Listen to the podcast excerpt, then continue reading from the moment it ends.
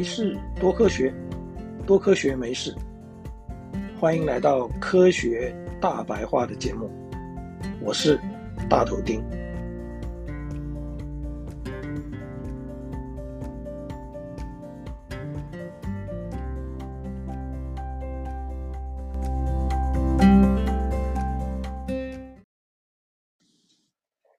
二零二二年九月十五号，美国的太空总署，也就是 NASA，发布了一条新闻，表示在火星上的岩石上面发现了有机物质的强烈讯号。太空总署在二零二零年七月三十号发射了毅力号太空船。也就是坚强毅力的毅力那两个字。毅力号太空船在二零二一年二月十八号成功的登陆了火星。毅力号的主要任务是搜集火星上的岩石跟土壤样本，并且对这些样本进行化学物质的初步分析。然后会在十年以后，这些样品会交由其他抵达的太空船带回地球。毅力号着陆在一块三十五亿年前形成的三角洲上，这里曾经有一度可能是位于水面下的湖床。生命必须要有水才能够发展，曾经有水。就代表有机会发现生命存在过的证据，但什么是生命呢？又怎么跟有机物质扯上关系呢？有机化合物指的是主要由碳和氢原子所建构而成的化合物，所有的生命体主要。都是由有机化合物构成，例如淀粉、脂肪、蛋白质、荷尔蒙、血红素、叶绿素、氨基酸等等。十八世纪以前，人们相信有机化合物只能来自于生命本身，所以才称之为有机。因为在英文里面，有机和器官组织。有相同的字源。至于相对无生命的岩石、沙粒、金属等，则称为无机化合物。当时的人们相信，有机化合物是无法以人工的方法制造出来的。直到一八二八年，德国科学家弗里德里希·维勒在实验室。合成出尿素来，这样的想法才被打破。到了一九二零年代，几位科学家提出一个假设，认为数十亿年前地球的海洋跟大气环境可以自然产生跟生命有关的有机化合物，进而孕育出生命来。美国。科学家史丹利·劳埃德·米勒博士在一九五三年发表了一篇轰动世界的论文。米勒博士在封闭的玻璃瓶里，以水、甲烷、氨气、氢气、一氧化碳作为原料，模拟数十亿年前地球上的大气状况，并加热水。提供水蒸气，同时通电产生火花，模拟闪电。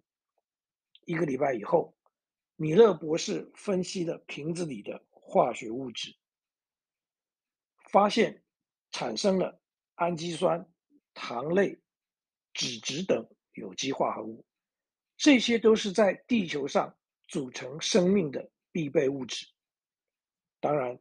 单凭米勒博士的实验，并不能完全确认地球上的生命就是这样产生的，但他的实验至少证实了数十亿年前的地球环境是有机会孕育出生命的。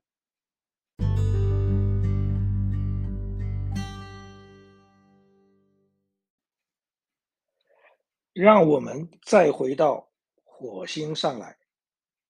现在的火星表面是一片光秃秃的沙漠跟岩石，并看不到水的存在。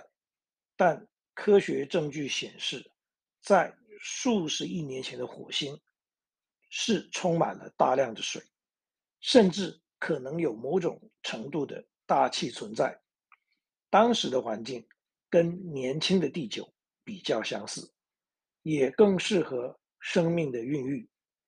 也就是说，米勒博士在实验室的研究结论，如果可以在火星上找到证据，也就是火星上确实一度存在有有机化合物的分子，那么刚刚提到科学家对于生命是如何在地球上发生的推测，将会更进一步获得证实。现在，毅力号已经采集了十几个土壤跟岩石的样品，而经过仪器初步判定，某几个样品上确实有大量有机化合物存在的证据，这让科学家十分振奋。当然，在地球上的我们还必须要再等待上十几年。等到这些样品返回地球，并经过更精密的分析，才会确切知道是哪些有机化合物存在等细节，这样才可以建构更清楚的生命发展历程，进而朝向解答我们如何而来的这一个问题再往前。迈进一步。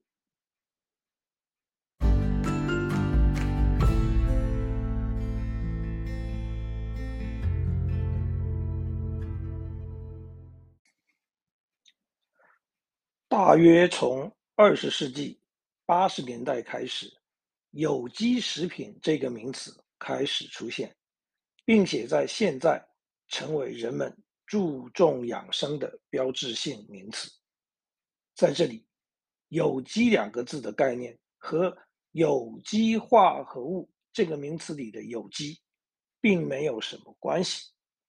如果把有机化合物和有机食品产生某一种联想，或者认为它们之间有某种关联性，这其实是一种误解。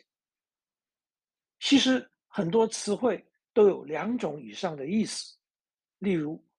博士这两个字，在现在指的是教育机构授予的最高学位，但是在古代的秦朝，博士则是一种官衔，是掌管全国古今史事以及书籍典章的政府官员。不像有机化合物有明确的定义。有机食品并没有，通常在植物栽种及后期加工的过程中，遵守某种环境友善及不施放人工肥料的作物，就被称为有机蔬菜或水果。目前全世界没有统一的标准，各国各自的认定可能都有不同。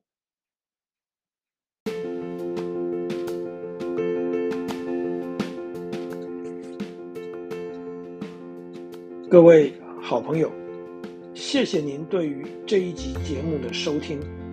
如果您对这个主题有任何心得或想法，大头丁竭诚的欢迎您跟我分享。也希望您能对这个节目给予鼓励，或是提出批评与指教。没事多科学，多科学没事。我们下次见。拜。